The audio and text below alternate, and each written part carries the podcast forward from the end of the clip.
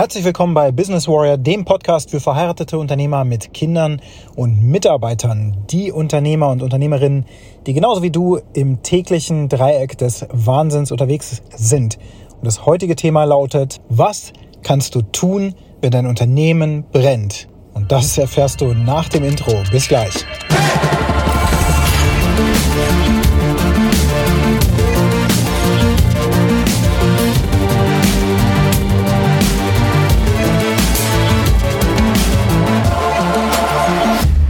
Fünf Jahre ist es jetzt ungefähr her. Das war eigentlich der Peak der IT-Service-Schmiede Velian GmbH.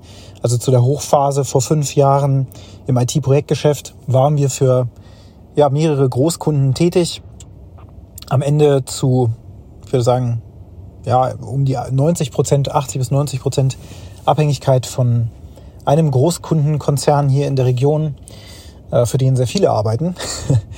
Und in diesen IT-Projekten, ja, sind wir alle geschmiedet worden. Ja, also mein ganzes Team, auch da zu Hochphasen ungefähr 14, 15 Mitarbeiter, die ja durchs Feuer gegangen sind so wie ich auch, als Projektleiter und gesamtverantwortlicher Geschäftsführer. Und ähm, derjenige, der eben auch mit den Kunden sozusagen immer dann im, im Gespräch war, in der Interaktion war, wenn aus irgendwelchen Gründen Dinge eskaliert sind. Es ist ja ganz normal in, in Projekten, dass man Eskalationsmanagement braucht. Aber das war natürlich trotzdem unangenehm, wenn ich dann irgendwann angerufen wurde vom Kunden und die sich dann im Grunde beschweren wollten, weil sie nicht das bekommen haben, was sie glaubten äh, eingekauft zu haben, so will ich es mal umschreiben. Und nicht immer hat unser Projektmanagement die Arbeit by the book erledigt, sodass alles minutiös bis ins kleinste Detail dokumentiert und protokolliert war. Ich meine, eine hundertprozentige Dokumentation, Projektdokumentation und Anforderungsdokumentation, die gibt es einfach nicht. Und schon gar keine, die auch dann irgendwann noch relevant ist, wenn man etwas fertigstellen möchte. Aber irgendwann kommt der Kunde um die Ecke und versucht bestimmte Dinge eben auch festzunageln. Und dann steht dann da Aussage gegen Aussage und so weiter. Dazu kommt, dass IT-Projekte auch immer mit entsprechenden Qualitätsproblemen gespickt sind. Und ähm, da kann ich jetzt wirklich auch ein Lied von singen. Also gerade die letzten drei Monate oder sowas. Ich weiß nicht, wie oft mir das jetzt passiert ist, aber in Google Tools, Facebook Meta Tools und auch von Apple und jetzt gestern, nee, heute bei PayPal habe ich tatsächlich Fehler entdeckt, die ich über den Support von den jeweiligen Firmen reingegeben habe und die sich selber gewundert haben, dass das nicht funktioniert und dass es da einfach eine Systemgrenze gibt, wo bestimmte Informationen einfach nicht an den Kunden gegeben werden, sodass selbst das äh, ja, PayPal Tech Team erstmal nicht wusste, warum zum Beispiel keine Zahlungen als Zahlungsaktivitäten in einem Geschäftskonto verbucht waren und zwar über Monate hinweg. Und man sich dann fragt, warum die das nicht äh, einfach sehen können. Ähm, aber ja, mittlerweile bin ich lange genug im Business, so dass ich sagen kann, IT-Projekte haben immer Bugs. Punkt. Und da sich diese Software auch so schnell heutzutage verändert und an die Marktgegebenheiten anpassen muss und auch anpasst, ist es so, dass diese Fehlerhäufigkeit auch stark zunimmt und die Verlässlichkeit dieser ganzen Tools und so weiter auch nicht wirklich gegeben ist. Ich bin ein großer Apple-Fan, habe ja auch ein iPhone, was ich gerade in der Hand halte, mit dem ich jetzt gerade diesen Podcast oder diese Episode aufnehme. Aber auch da stürzt mir ab und zu mal der Browser weg oder sowas. Also die Qualität ist auch da nicht 100 Prozent. Es geht einfach auch gar nicht.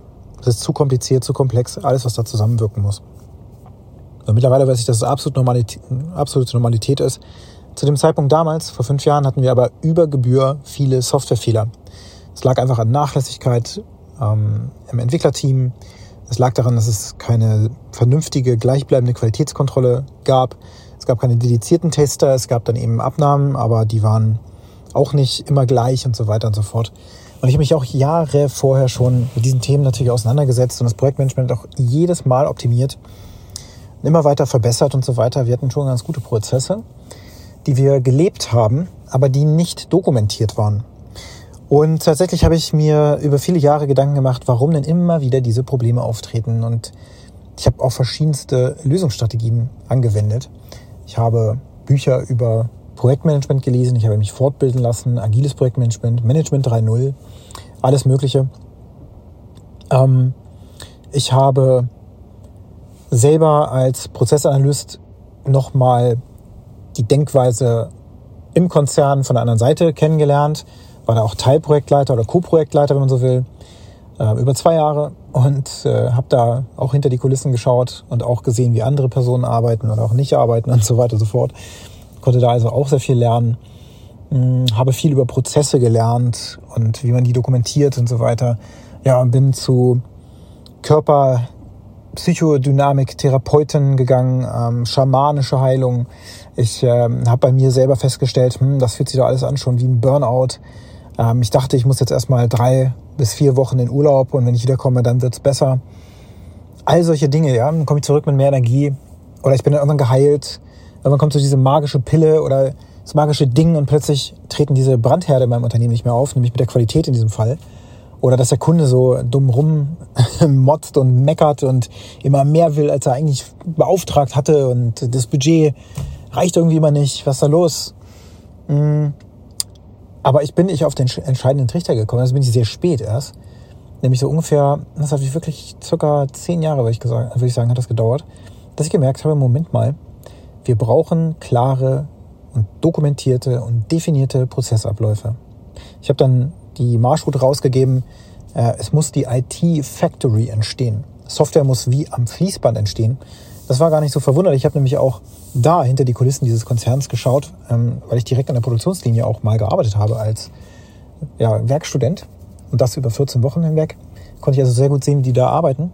Und auch sonst habe ich hinter sehr viele andere Kulissen äh, geschaut, dass ich einfach wusste, okay, die denken an Taktzeiten, und haben Quality Gates und so weiter und so fort. Und das gibt es auch im Six Sigma und weiß nicht was. Also der Punkt ist, ich wusste das ja alles schon.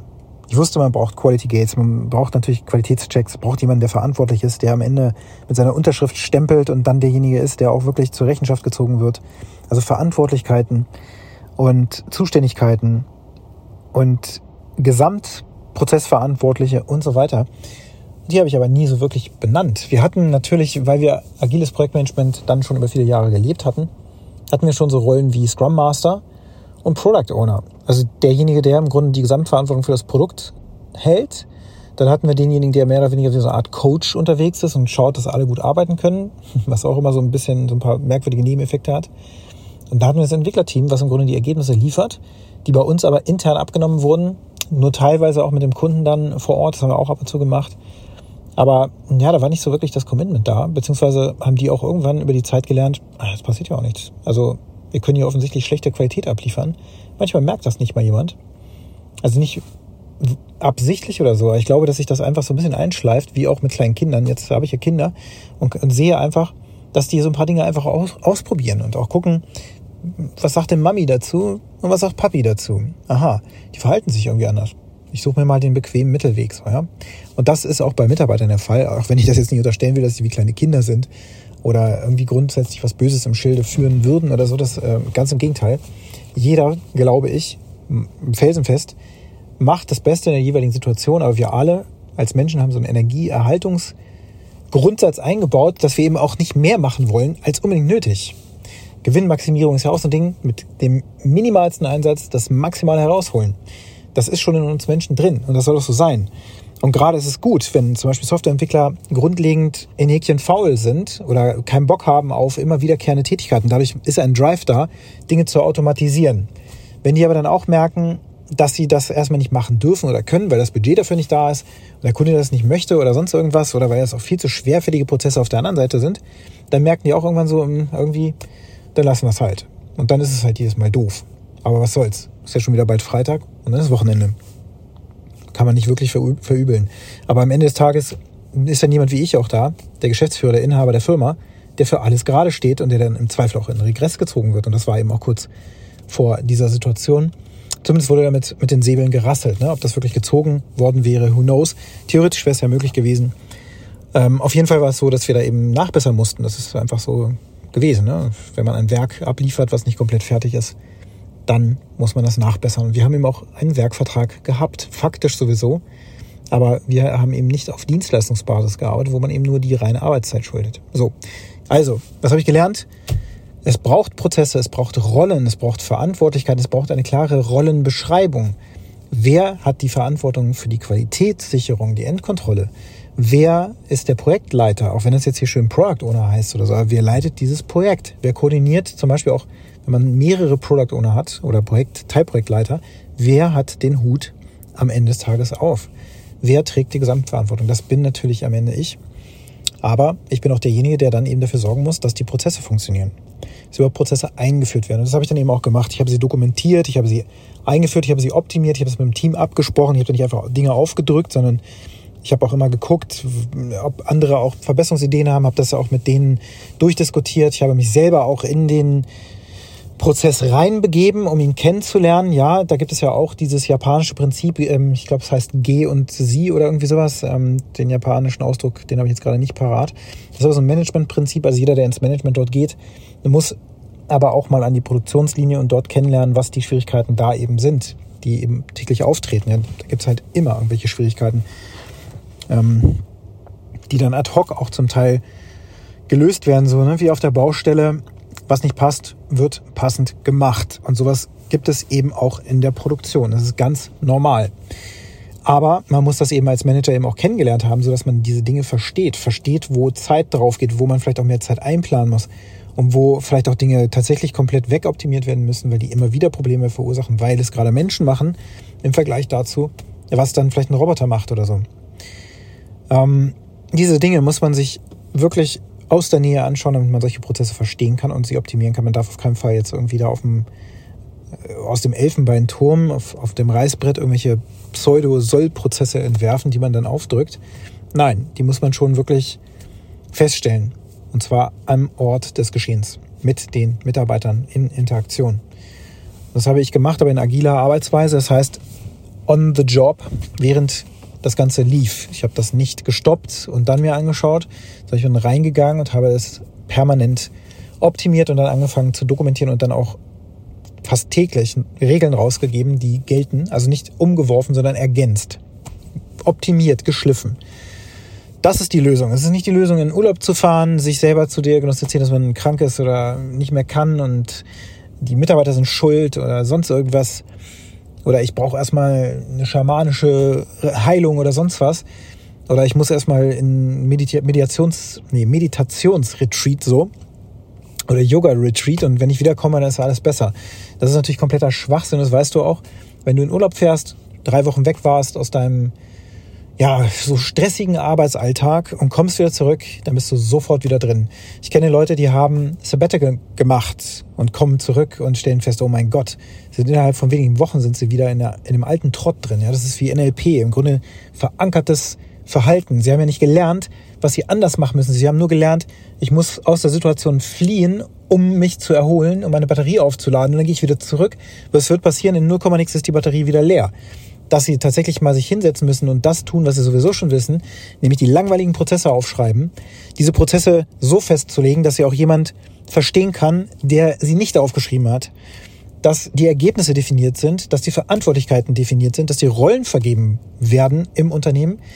Ich weiß gar nicht, wie viele Unternehmer ich jetzt schon gecoacht habe und mit denen ich gesprochen habe in den letzten drei Jahren, in deren Unternehmen nicht ein Prozess wirklich klar dokumentiert war oder jenem, jemandem als Rolle zugeordnet war oder wo überhaupt klar war, wer denn jetzt eigentlich welche Rolle da wirklich übernommen hat. Zum Teil ist es nicht mal klar, ähm, ich weiß nicht, in Banken oder so, wo neue Rollen auch geschaffen werden, was denn jetzt final wirklich die Stellenbeschreibung ist. Wenn man die Mitarbeiter fragt, dann wissen die das auch nicht mal. Im, in der E-Mail steht dann irgendein Begriff drin, ähm, Vertriebsinnendienst oder so, aber in Wahrheit wird da Mädchen für alles gespielt, so ungefähr.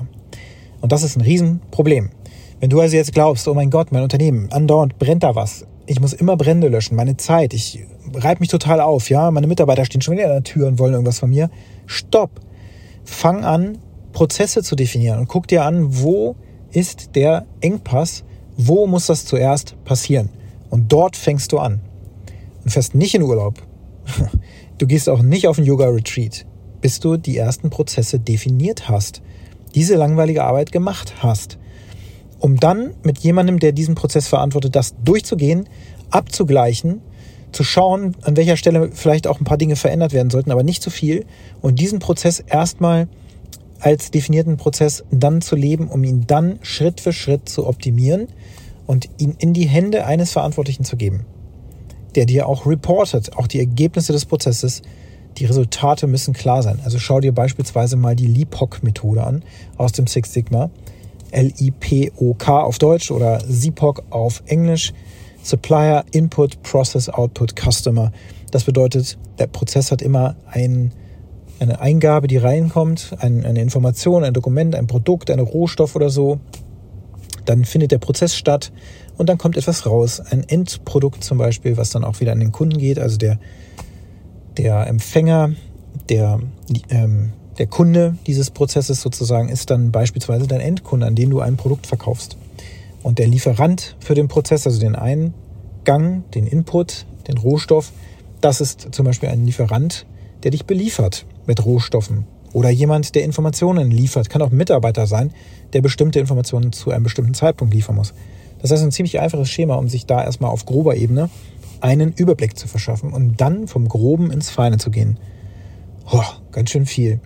Aber auch eben sehr, sehr nervig und langweilig. Es ist eigentlich viel interessanter, die Ärmel hochzukrempeln und sich vielleicht auch mal einzugestehen, dass man eigentlich ganz gerne Feuer löscht, weil sich das nämlich ziemlich cool anfühlt. Am Ende des Tages kann man sich so auf die Schultern klopfen und sagen, ah, ich habe heute wieder die Firma gerettet. Tatsächlich, ich spreche da wirklich aus Erfahrung, genau so habe ich mich innen drin gefühlt, wollte mir das gar nicht eingestehen. Das ist einfach ein Streicheln des Egos. Ne? Ich bin der, der das am Ende des Tages immer alles retten kann. Und dann sitze ich aber trotzdem da und denke mir so, meine Güte, meine Energie, ich schaffe das gar nicht mehr, ich breche gleich zusammen, kriege irgendwie einen Herzklabaster und dann bin ich weg. Aber nein, auf den Trichter Prozesse zu definieren, bin ich sehr, sehr spät gekommen. Ich hoffe, dass dir diese Podcast-Episode eine kleine Lehre ist und ich möchte dich mit der Frage zurücklassen, welche Prozesse beginnst du jetzt als nächstes oder erstes zu definieren und an welche Rolle mit welcher Verantwortlichkeit wirst du das verteilen? Und wenn dir diese Podcast-Episode gefallen hat, dann hinterlasse mir gerne eine positive Bewertung auf der Plattform, wo du ihn gerade hörst. Und wenn du Kontakt mit mir aufnehmen möchtest, dann kannst du das sehr gerne tun. Meine Kontaktdaten findest du in den Show Notes. Ich freue mich von dir zu hören und jetzt wünsche ich dir einen ganz erfolgreichen Tag.